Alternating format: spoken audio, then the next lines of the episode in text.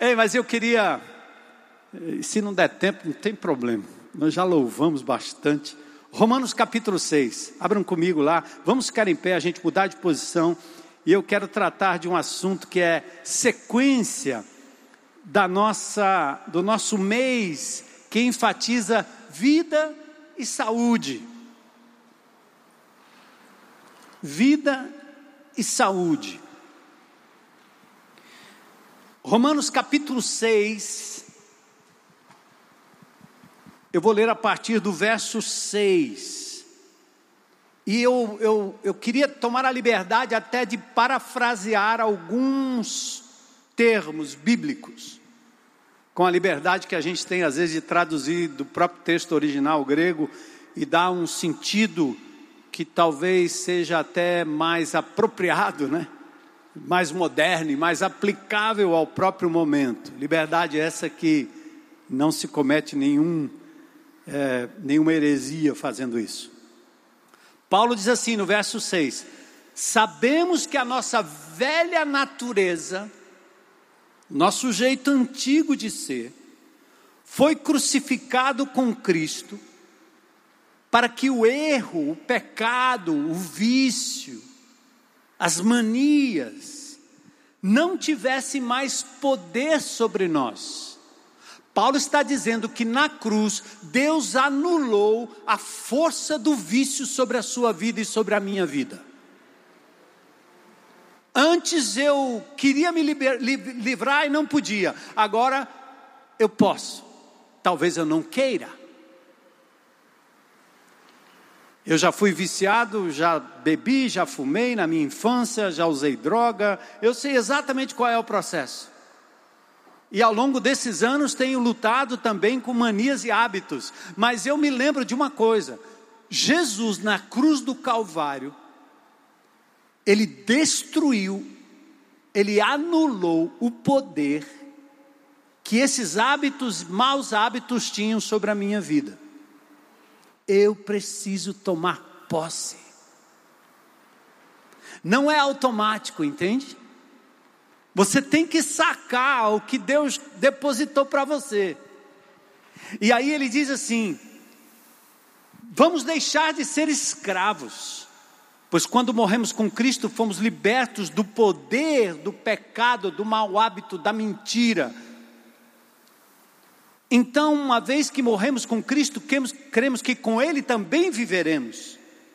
Temos certeza disso. Cristo foi ressuscitado dos mortos, não mais morrerá. A morte já não tem nenhum poder sobre ele. Quando ele morreu de uma vez por todas para quebrar o poder do pecado sobre a minha vida, mas agora ele vive e é para a glória de Deus. Da mesma forma, vamos nos considerar mortos para o poder do pecado, mas agora que ele vive e é para a glória de Deus, vamos nos considerar vivos para Deus. Ou seja, antes o meu corpo estava sujeito ao erro, à mentira, o pecado, dominado pelo inimigo de Deus, o Deus desse século, levado pela mania, pelo politicamente correto. Quando eu entreguei a minha vida a Jesus, eu tomo posse de uma libertação, e agora esses membros que eram usados para o mal, para o erro, eles agora precisam ser colocados à disposição de Deus, reprogramados, como diz, como disse aqui muito bem o professor Ricardo.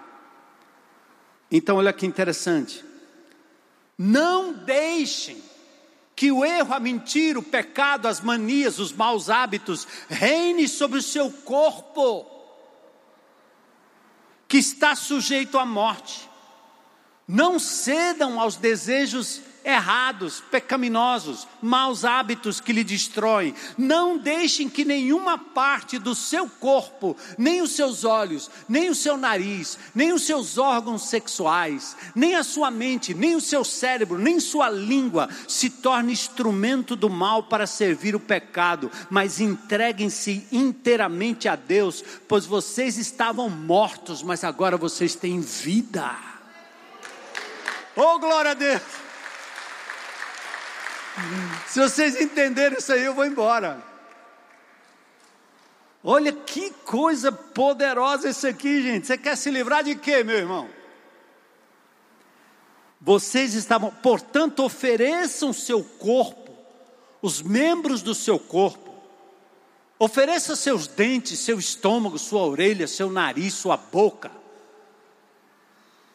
Ofereça suas mãos, suas unhas, seus olhos, não a um Dom Juan, nem a uma princesa encantada, mas ofereçam sim a Deus, como instrumentos para fazer o que é certo para a glória de Deus.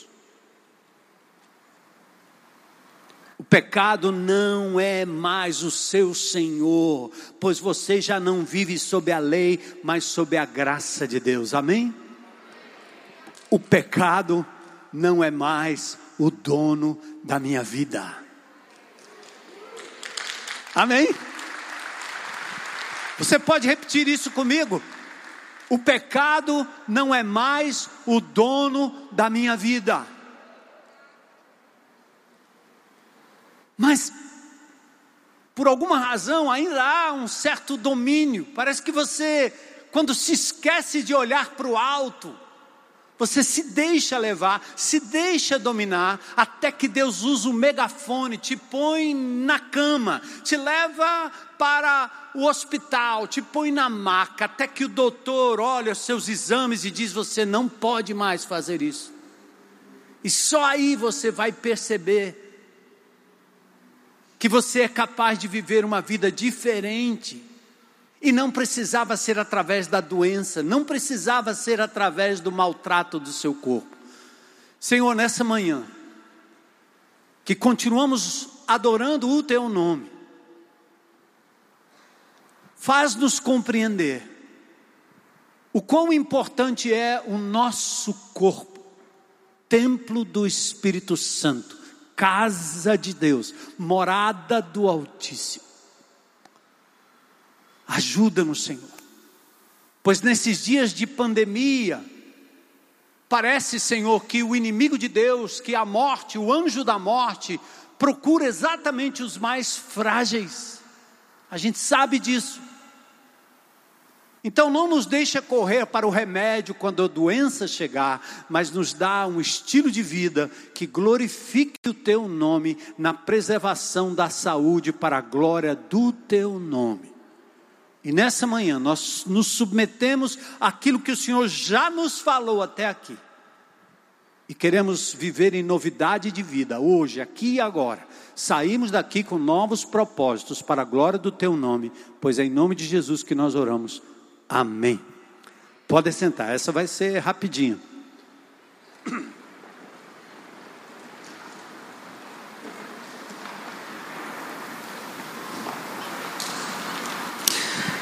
É interessante, ao longo da história, as religiões expressavam o culto a Deus por meio de rituais.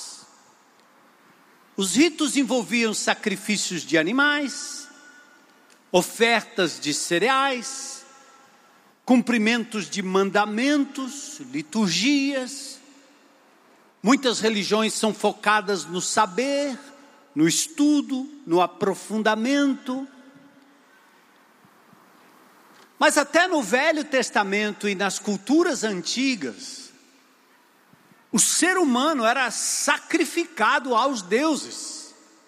Nós encontramos esse tipo de prática aqui na América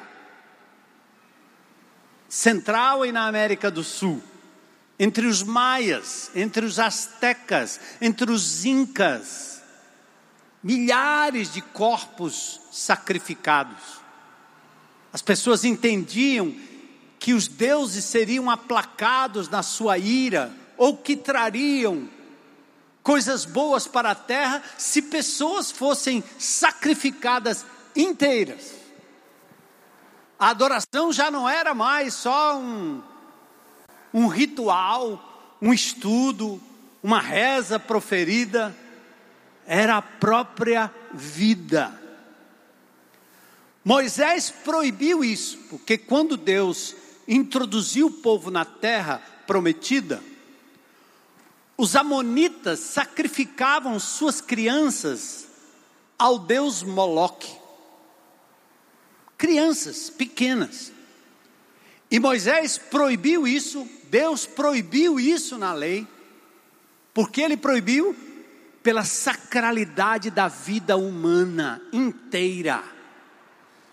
Não tinha essa de separar a alma, separar o espírito e o corpo. Era algo que pudesse ser mutilado, jogado fora, deixado de lado. Deus proibiu isso. Embora lá na frente Jeremias também chama a atenção do povo em 32, 35 de Jeremias, que o povo estava oferecendo sacrifícios, desobedecendo a Deus e voltando novamente a entregar os seus corpos aos deuses. Sabe, eu, quando eu leio isso, eu fico imaginando que talvez o meu corpo no passado não foi levado para um sacrifício, embora eu tenha participado de é, é, cerimônias macabras na Umbanda. E eu vi muita gente. Os animais eram dilacerados, o sangue era passado na cabeça nas esquinas, nos becos, e de vez em quando nós ouvíamos até sobre sacrifício de criança. Mas eu chego a pensar que a idolatria e a entrega desse sacrifício do corpo aos deuses pagãos não é muito diferente daquilo que hoje nós fazemos com o nosso corpo. É por isso que o apóstolo Paulo, em Romanos 12, ele diz assim: Rogo-vos, pois, irmãos, pelas misericórdias de Deus, que entregueis os vossos corpos, o seu corpo, como sacrifício vivo. Ou seja, ao invés de você se entregar num altar para morrer, o que Deus muda o sentido é dizendo assim: eu não sou um Deus que me alegro com o sacrifício de humanos. Mas eu me alegro quando você pega a sua vida, o seu corpo, o seu todo e dedica a mim, porque a mim pertence. Eu te criei. Te dei autonomia, inclusive para me deixar, e você me deixou em Adão, em Eva, nos seus antepassados, e você mesmo, eu mesmo fiz isso. Entreguei o meu corpo à orgia, entreguei o meu corpo à droga, entreguei o meu corpo à bebida, entreguei o meu corpo à sensualidade. O que que eu fiz? Eu estava sacrificando a minha vida em prol de um Deus. Não era morte, mas era uma morte lenta, era uma vida de morte. Então, nós, como crentes em Cristo Jesus, temos que acordar para o fato de que o Deus que nos criou corpo, não está interessado apenas na sua alma, no seu espírito, na sua psique, mas ele tem tanto interesse no espírito, na alma, como tem no seu corpo. É difícil a gente compreender isso. Por que, que é difícil? É difícil porque a nossa religião, ela é espiritual.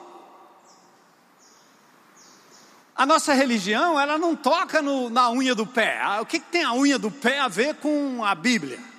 O que, que tem a unha do pé a ver com oração, com leitura bíblica, com espiritualidade? Eu compreendi isso muito cedo na minha vida, porque eu vi o que é que eu estava fazendo com o meu corpo. Eu estraguei muita coisa do meu corpo. Quando eu vi pela primeira vez o meu pastor dizendo que o meu corpo era templo do Espírito Santo, eu tomei um susto. O que o senhor está querendo dizer com isso? Quer dizer que esse corpo aqui pertence a Deus e não a você. Você não pode fazer o que você quer do seu corpo. E aí eu passei a compreender um pouco melhor que a espiritualidade não estava só no etéreo, nas orações, no transcendente, mas em coisas palpáveis. O Ocidente seguiu a origem greco-romana, estabeleceu que religião é obedecer o livro, é obedecer o mandamento, obedecer a regra Essas tendências encontraram depois nas religiões orientais um apelo à energia, aos espíritos e o corpo que se lasque, que se arrebente. Veja a Índia, suas castas. O povo vive numa perfeita miséria, porque o corpo de nada vale. Quanto mais eu subjugar, quanto mais eu acabar com o meu corpo, melhor ainda porque a purificação da alma parece que vem nesse sacrifício louco, como se Deus tivesse criado apenas o espírito e não essa coisa linda que você é.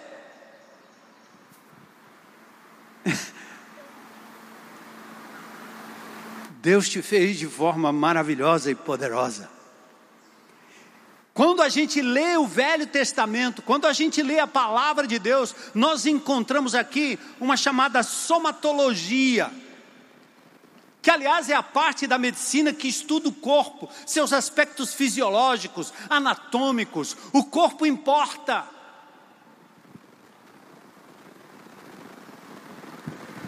Gente, ouça essa declaração em nome de Jesus. Por que, que eu estou fazendo tudo isso? Porque eu podia vir aqui na frente com a minha amada esposa Heloísa e ela fazer uma receitinha para você comer um brócolis ou uma cenoura. Eu consigo comer uma cenoura do mesmo jeito que eu faço um jejum e uma oração de poder. Porque quando eu como uma cenoura, eu expulso 45 mil demônios da minha vida, que estão ao redor, querendo entrar. Eu estou chateado, quero tomar uma. Eu estou nervoso, me dá um negócio aí para comer aí. Me dá um doce, me dá um chocolate. Porque os demônios ficam todos aqui do lado de fora dizendo: Eu vou entrar, eu vou entrar, eu vou entrar. Aí quando eu como uma cenoura crua, oh, sangue de Jesus tem poder, oh, cenoura boa, glória a Deus. Só que nessa congregação, Aliás, só receberia um amém se eu dissesse assim: sai, em nome de Jesus. Aí alguém aqui endemoniado, né? Eu já fiz isso várias vezes. É que aqui o demônio não tem lugar nem vez. Ele fica lá no portão, ele não entra aqui. Mas já pensou um culto que alguém entrasse aqui virado numa giraia? E subisse aqui o pastor Armando, opa, nome de Jesus, sai na hora. o cara saísse, vocês iam dizer, glória, aleluia, amém. E se eu entrar aqui com um massinho de, de, de, de, de cenoura e um pepino comendo, vocês vão olhar e dizer, ficou doido esse homem aí. Que é isso aí? É um. É um bicho, é uma vaca, o que é isso aí? É um boi, que homem é? Que é isso aí? Porque nós perdemos a conexão da nossa saúde com o nosso Deus. Nós fomos conectados pela mídia, pela indústria farmacêutica a tomar remédio. Quando fica doente, é hora que Deus age.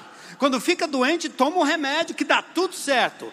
Deus usa o remédio ou Deus usa o milagre para curar logo em seguida a dor de cabeça, a dor de estômago, chega lá que dor for. Mas preservar a saúde, se ver liberto de maus hábitos, abrir mão daquilo que prejudica você, seja nos olhos, seja no ouvir, seja no comer, seja no sentar, seja no pegar esse corpo e deixar totalmente amortecido e paralisado pela pandemia, você não vê isso como espiritual.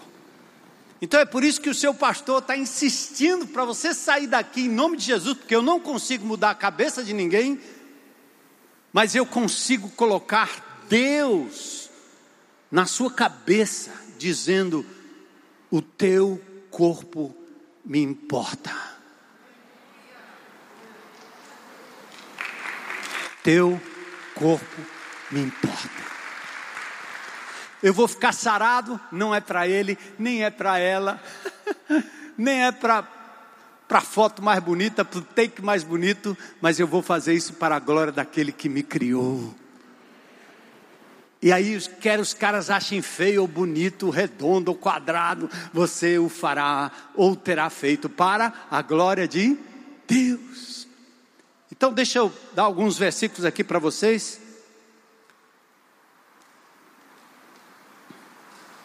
Ei, amigo.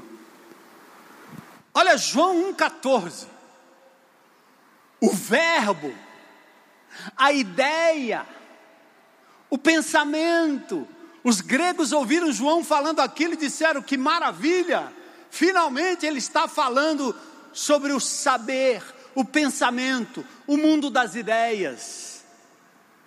Finalmente, Platão, Sócrates, Aristóteles está encontrando lugar na mente de João. Mas ele diz assim: o Verbo se fez carne, gente, de carne e osso. Esse é o cristianismo. O nosso Deus se fez gente. Em Lucas 24, 39 e 40, Jesus, depois da ressurreição, ah, ressuscitou. Ah, agora ele é um Deus etéreo, ele está lá distante e agora ninguém mais pode tocá-lo. Jesus diz: Vejam minhas mãos e meus pés, sou eu mesmo. Ele não disse, veja minha psique, veja o meu espírito, sintoniza aí na energia da, do chakra, veja aí se os, os espíritos estão entrando, se as energias, fica debaixo de uma pirâmide. Ele disse assim: não, toca aqui, ó. Sou eu. O Cristo a quem você segue era gente, Deus que se fez gente ele diz assim: Eu não sou um fantasma, pois fantasmas não têm carne nem osso, e como veem, eu tenho carne e osso. E se era importante para Jesus, é importante para Deus, Pai, é importante para mim, deve ser importante para você, amado. Eu quero que você saia daqui hoje com uma motivação diferente. De buscar o cuidado Jesus foi sepultado, seu corpo não foi deixado no madeiro. Estava lá em Deuteronômio 21, 23. José de Arimateia tinha sido discípulo secreto de Jesus. Ele pediu autorização para quê? Para tirar o corpo de Jesus da cruz. Porque, embora ele tivesse morrido, aquele corpo era para ser cuidado. Porque aquele corpo, embora se desintegrasse e retornasse ao pó, um dia, cada célula, cada molécula, aliás, cada partícula, retornará, porque nós ressuscitaremos dentre os mortos. O Deus que fez o homem do pó da terra, ele volta o homem ao pó da terra, e a ressurreição aparece de lá. Matéria não se perde, se transforma. E Deus basta uma palavra e a cinza se junta. John uh, Fitzgerald Kennedy quis desafiar a, a, a, aliás, a família do Kennedy, né? Quis desafiar a ressurreição e disse: Nós vamos cremar o corpo e vamos jogar a cinza sobre o mar. Quero ver alguém a juntar. Oh, besteira, né? Pensando isso do Deus Criador de todas as coisas. Tanto corpo em formação quanto o processo funerário importava para Deus. Salmo 139, 13. Tu criaste cada parte do meu corpo. A palavra hebraica é kiltai, rins. Ele dizia: Você criou meus rins. Tu me formaste na barriga da minha mãe. Eu ainda era um pituquinho informe, mas ali já era vida.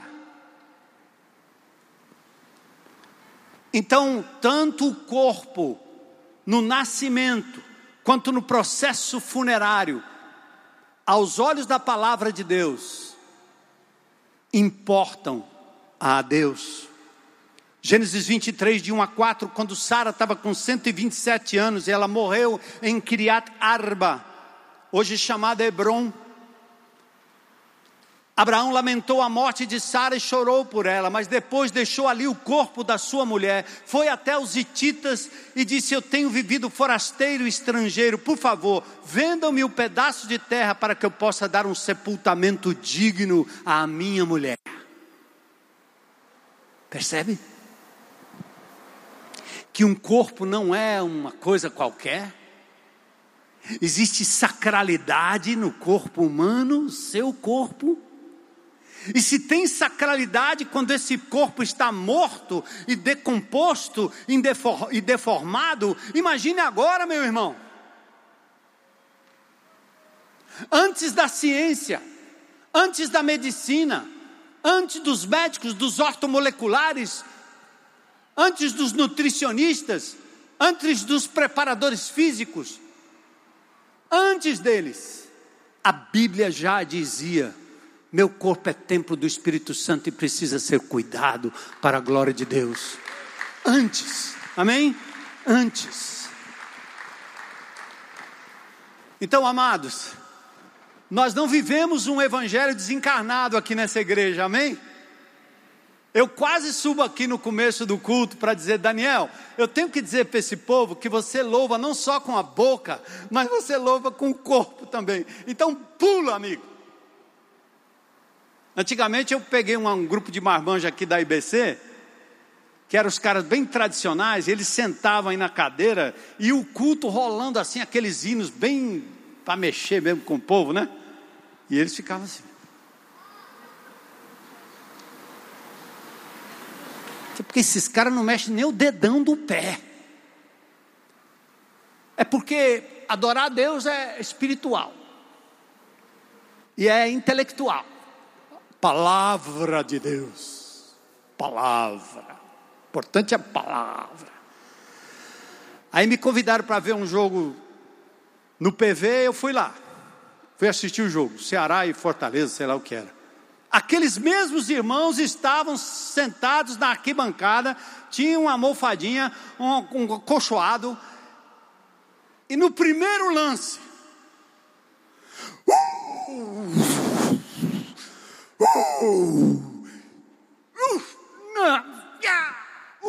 e eu olhando ali de cima, eu disse: que demônio é esse que consegue movimentar esses crentes desse jeito? Pô, cara.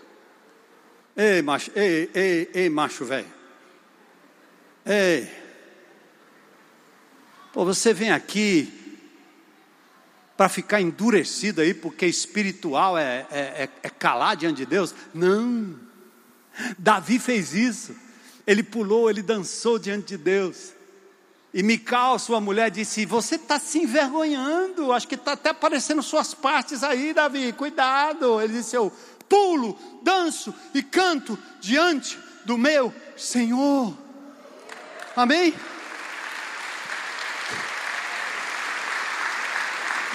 Então, cara, é zumba para a glória de Deus, entende?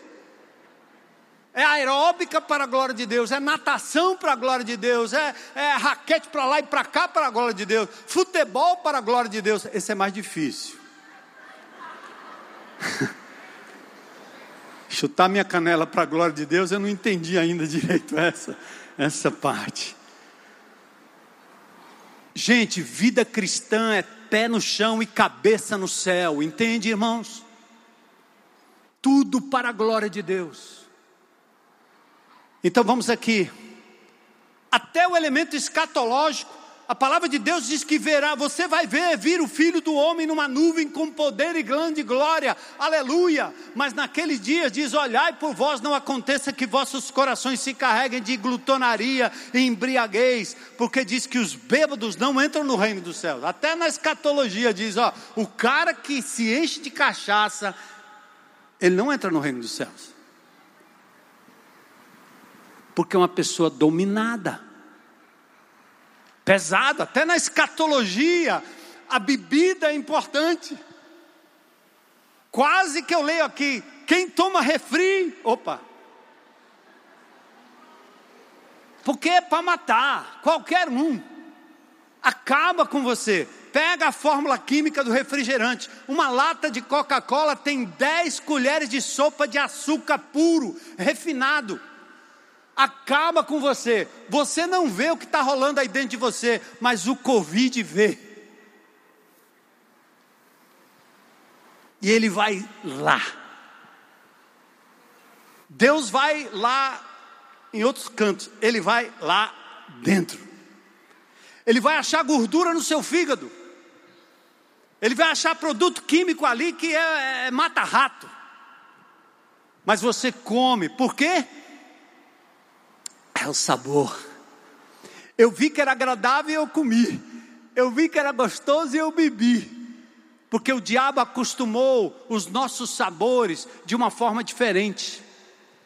São raros os pais que têm filhinhas como eu vi a Gabi cuidando da Giovana lá em casa, uns dias que estiveram lá com a gente, a Giovana pega o azedo e põe na boca, mas come. Pega o amargo, mas come. E o doce que ela prova é o doce da frutose normal. Não é o doce que mata. Tem que ser para a glória de Deus tudo que fazemos para a glória de Deus. Nem aquilo que é lícito deve nos dominar. Ah, então é proibido tomar, é proibido comer, é proibido beber. Não, não é proibido. Não é pelo mandamento, é pelo princípio, é pelo amor, é pelo cuidado que se tem, é pelo respeito que se tem a Deus, é para a glória do nome dEle. Não é proibição pastoral e nunca será. Nem o lícito pode nos dominar. Todas as coisas me são o quê? Lícitas, mas nem todas convêm. Todas as coisas me são lícitas, mas eu não me deixarei dominar por. Vamos ler juntos? Juntos. Todas as coisas me são lícitas, mas nem todas as coisas convêm. Todas as coisas me são lícitas, mas eu não me deixarei dominar por. Amém, igreja? Então eu quero fechar aqui, ajudando você a romper os maus hábitos. Hábitos são comportamentos repetitivos.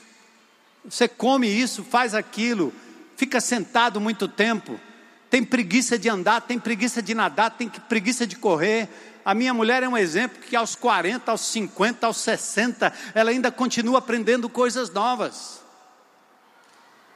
É, eu estou chegando aos 68, tem mais dois anos para os 70, continuo atravessando a lagoa de um lado para o outro, faça chuva, faça sol, eu não quero saber. Eu tirei uma carteira para pilotar lancha. Mas eu não gosto de lancha, não tenho lancha, não vou comprar lancha. Os amigos que estão lá perto dizem, pastor, liga minha lancha aí. Eu digo, oh, maravilha. Mas eu só vou quando um amigo vai me visitar e gosta da lancha. Diz, dá para a gente ir? Diz, dá, os caras me dão a lancha aí tudinho, tem aí à disposição, não precisa nem comprar. Mas sabe o que, que eu gosto mesmo? Pé de pato. Porque eu não fico lá dentro sentado com o meu traseiro comendo coisa e bebendo coisa e não fazendo nada e o motor andando e eu para lá e para cá e chego com a sensação que fiz alguma coisa, mas não fiz nada. Eu quero é nadar. e vou continuar. Você pode aprender também, você pode começar. É a bicicleta, é o andar, é a caminhada, seja o que for, não importa a sua idade, sai sai do sedentarismo para a glória de Deus. E antes que a doença bata. Paulo que dizia: Ah, o que eu quero fazer, isso eu não faço, o que eu não gostaria de fazer, isso eu faço. Romanos capítulo 7 é Paulo sem o Espírito Santo. Ele dizia: Eu tentava fazer, mas eu não conseguia. Eu tentava fazer, mas eu não conseguia. Então vamos lá. Eu vou lhe dar umas dicasinhas para você romper os maus hábitos. Primeiro, Desista de achar que você pode mudar por você mesmo. Você não tem forças, eu não tenho forças. Reconhecer a inabilidade e recorrer ao Espírito Santo é o primeiro passo para a restauração, amém? Reconheço que eu sou incapaz. Você reconhece aí, meu irmão? Você tem áreas na sua vida que você reconhece que é incapaz? Aquele chocolate, aquela comidinha, aquele açúcar, aquela gordura. aquele fica em casa, aquele senta no computador, aquele fica todo o tempo olhando aquilo ali, você está dominado. Então, primeiro reconheça que você não pode. Por isso, Paulo disse em Filipenses 4,13: cabe aqui, eu posso todas as coisas, mas eu não tenho forças, mas Ele pode me fortalecer. Gente, é uma decisão espiritual. A segunda coisa, submeta-se à disciplina da restauração dos maus hábitos. Não é mágica, é plano de obediência. Lembra de Romanos 6,3? Romanos que nós lemos?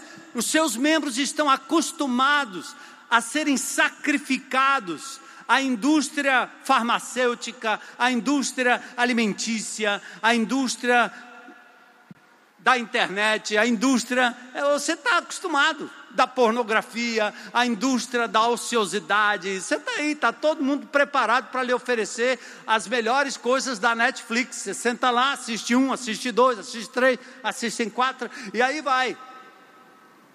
Você não tem forças para se livrar daquilo. Não adianta falar, não adianta mandamento. Primeiro você tem que reconhecer, cara, esse negócio está me dominando, não é bom, eu não tenho forças. Socorro, meu Jesus! Eu invoco o poder que há no sangue de Jesus e na cruz do Calvário para me libertar desse mau hábito. E aí, o que é que você faz em seguida? Submete-se a uma disciplina de restauração. Identifica para e começa novos hábitos, pouco a pouco, vai substituindo, um dia de cada vez, arruma um parceiro de prestação de contas, porque você não pode andar sozinho nessa seara.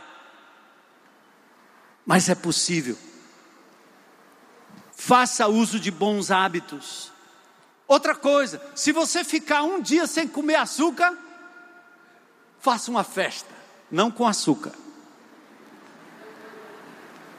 Senão você vai fazer, eu fiquei um dia sem comer açúcar, agora vou fazer bolo com glacê cheio de açúcar. não vale. Mas está entendendo? Celebre cada passo na sua vida. Você é sedentário, não sabe andar, não quer andar, não pode andar, não sei o quê. Meu amigo, hoje de manhã eu acordei de madrugada e eu não estava lá muito bem da bola, mas eu disse: tem que andar cinco quilômetros. Eu, eu fui. Tem hora que eu vou com prazer, tem hora que eu vou empurrado, tem hora que eu vou por obediência, mas eu vou para a glória de Deus todo o tempo. Então celebre cada passo que você der, tá bom? Cuidar do seu cabelinho, cuidar dos seus dentes para a glória de Deus, tirar as gordurinhas de lado, tirar a barriguinha, quando eu começo, né? Quando eu dou uma parada, a barriga vem, a coluna reclama, e aí eu tenho que me ajeitar com os médicos, os doutores e as pessoas que estão ao meu redor. Hábito é um comportamento aprendido. Então vai renovando a sua mente. Coloca essas coisas que nós estamos lidando hoje como palavra de Deus. Deus se importa com o meu corpo. Paulo diz uma coisa que eu quero que vocês gravem aqui agora. Vocês se tornam escravos daquilo a que escolhem obedecer. Romanos capítulo 6, verso 16. Vocês se tornam escravos de quem vocês decidem obedecer. Vocês se tornam escravos de hábitos que vocês decidem obedecer. Rompe em nome de Jesus. Elimina os gatilhos do velho hábito. Sai fora por um tempo, foge por um tempo, muda por um tempo não vos enganeis, as más conversações e companhias, elas corrompem os bons costumes. Toma aí, é só mais uma, come aí, é só mais um pouco. Estabeleça um parceiro de prestação de contas, é a quinta coisa. E aí, nós vamos terminar. Exercício físico, para a glória de Deus. Cuidado da saúde do corpo, para a glória de Deus. Deixa eu só Deixa eu só desmontar uma coisa aqui. 1 Timóteo 4,8 diz assim: o exercício corporal para pouco aproveita. Amém? Amém? Ah, eu achei um versículo aí que eu posso ficar em casa quietinho, porque o exercício corporal para pouco aproveito, a piedade que é proveitosa. Você sabe por que, que a Bíblia não fala tanto de exercício físico? É porque Jesus andava para cima e para baixo, e discípulos correndo ainda. Viu no, no, sepulcro, os discípulos chegaram correndo, saíram correndo, eles estavam correndo todo o tempo, subindo e descendo ladeira ali em Jerusalém, naquela região, meu amigo. Nem sempre era no jumento, mas andando. Então, precisava falar de uma coisa que não existia naquela época. É como no interior você dizer isso para o seu avô, para a sua avó, não faz sentido. Eles são sarados, são esguios, eles estão na roça, eles estão no campo, eles estão em todo canto.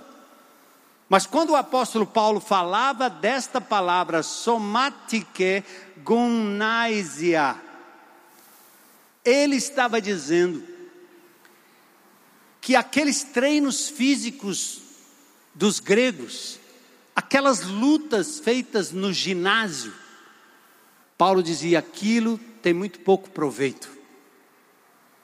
A piedade é mais proveitosa. Porque os gregos foram responsáveis pela criação do ginásio. O que é o ginásio? Você, ao invés de correr por aí, você vem e corre no ginásio. E Paulo está dizendo: Isso aqui não é bom para você. Vamos nos concentrar em outra coisa ao invés de ficar lutando para fazer espetáculo para os outros. Não é que você não possa lutar, fazer suas lutas marciais. Bom, pessoal do louvor pode subir e a gente termina aqui. O salmista diz: Os teus olhos viram ainda o meu corpo informe. Paulo diz: Ninguém nunca odiou o seu próprio corpo, antes o alimenta e sustenta mais é a vida do que o sustento, o corpo é mais do que as vestes. Vamos cuidar do nosso corpo para a glória de Deus. Comer bem, muda seus hábitos alimentares. Ó, oh, quanto mais perto da árvore, melhor, tá? O fruto saindo de lá, a verdurinha saindo do chão, lá na feira, no mercado de São Sebastião, ou então no São Luís, para quem é mais chique, está tudo pronto, lavado, bonitinho, mas é mais caro. Mas tudo que vem do pé. Ah, tem agrotóxico, é verdade. Alguns não, alguns sim. Você leva para casa, você lava, usa carvão para dar uma limpada, tira lá os excessos e vamos comendo. Porque tem agrotóxico ali, não quer dizer que agora eu vou comer todos os enlatados do mundo, porque aí eu me lasco antes do tempo. Então vamos parar com esses argumentos que não faz sentido, certo? Tapioquinha ralada. Hã? Dona Heloísa está ensinando aí, diz que essa semana foi bom. Ao meio-dia, Dona Elo ensinando as dicasinhas. Ela disse que hoje vai fazer mais cinco para essa semana. E a gente continua sarada. Ela continua linda, né? E eu continuo sendo suportável.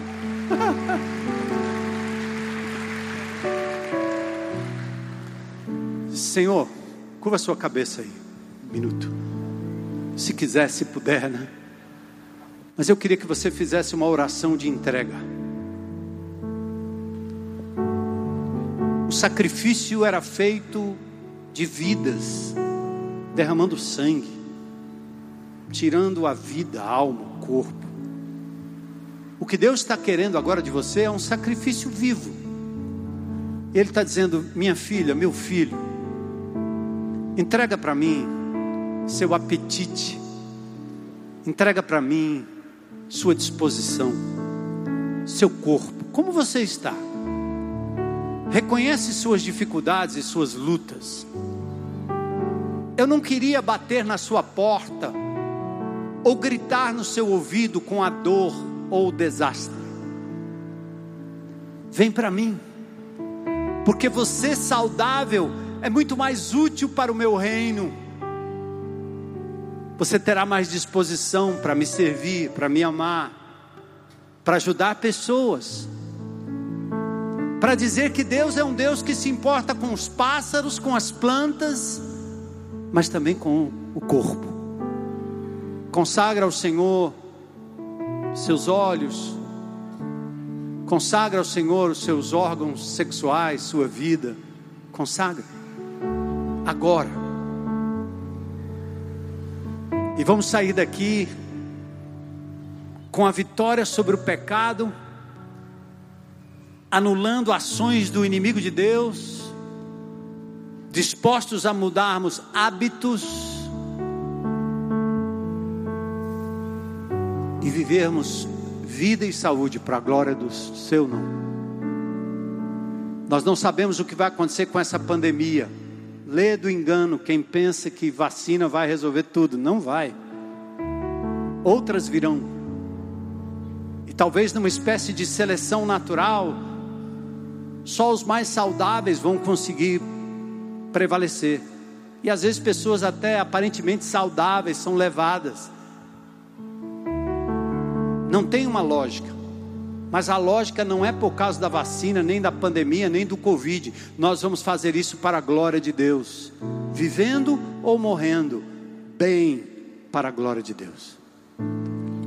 Se você nunca entregou a sua vida a Jesus, para reconhecê-lo como seu único Senhor e Salvador, eu quero convidar você a fazer isso agora. Aí na internet, você que me vê, ou alguém que esteja aqui hoje dizendo, pela primeira vez, eu quero entregar minha vida, meu corpo, tudo que tenho, tudo que sou, a Jesus, que morreu por mim e quer me dar uma nova razão de viver. Tem alguém aqui nesse auditório? Se tiver, levanta a mão aí bem alto.